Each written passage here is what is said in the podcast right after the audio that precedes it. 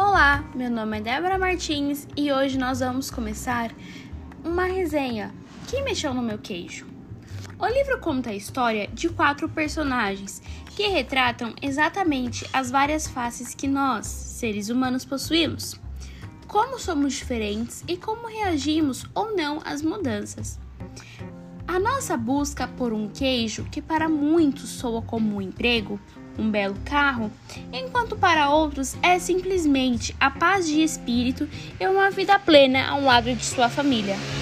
E essa é a diferença que podemos fazer com que corramos em busca de novas oportunidades ao simples cheiro de mudança ou que permanecemos até que tudo tenha acabado e que não reste mais nada além da esperança de que um dia tudo volte ao normal.